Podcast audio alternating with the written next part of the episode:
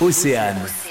On n'arrête pas le progrès. À Lorient, dans le Morbihan, en Bretagne Sud, Sabrina Millien dirige la colloque depuis plusieurs années. Alors cette aventure, elle a commencé en 2014 par un regroupement d'indépendants, avec vraiment l'envie de, de, se regrouper, de mutualiser pour partager, apprendre, et puis ben voilà, se, aussi se, se, développer. Ça a commencé à Avenue de la Perrière, et puis ben en 2016, on a ouvert euh, la colloque actuelle située au 42 euh, Avenue de la Perrière. La colloque, ce n'est pas essentiellement un lieu de travail ou tout simplement un espace de coworking mais vraiment un espace de travail avec de la vie, où voilà comment comment est-ce qu'on crée du lien entre les personnes qui viennent travailler dans cet espace, afin qu'ils travaillent pas juste les uns à côté des autres, mais vraiment ensemble. Et puis il faut savoir que la colloque va prochainement s'agrandir. alors on est hyper heureux parce qu'en mars 2023, on va ouvrir notre deuxième espace à la Trinité-sur-Mer, euh, en Morbihan Sud, et donc euh, ce sera euh, voilà l'image à l'image de la colloque de Lorient, un lieu bah voilà de, un espace de travail partagé avec voilà qui va regrouper aussi tout le tout le réseau de la colloque, avec une spécificité pour lui qui sera euh,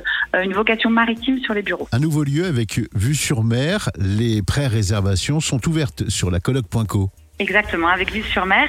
Et puis, ben voilà. Tout, par contre, euh, l'idée aussi, ben voilà, est vraiment avec ce nouveau lieu de renforcer le, le réseau de la colloque qui aujourd'hui compte 3500 utilisateurs et de pouvoir proposer un nouvel espace et de renforcer les synergies euh, entre tous les utilisateurs de nos espaces en Bretagne Sud. On a ouvert la semaine dernière euh, les pré-réservations effectivement des pour pour les bureaux et le, et le coworking au mois et les salles de réunion. Euh, et effectivement là on a commencé à faire les des rendez-vous de pré-réservation euh, pour le mois de pour le mois de mars. On n'arrête pas le progrès. À retrouver en replay sur oceanfm.com.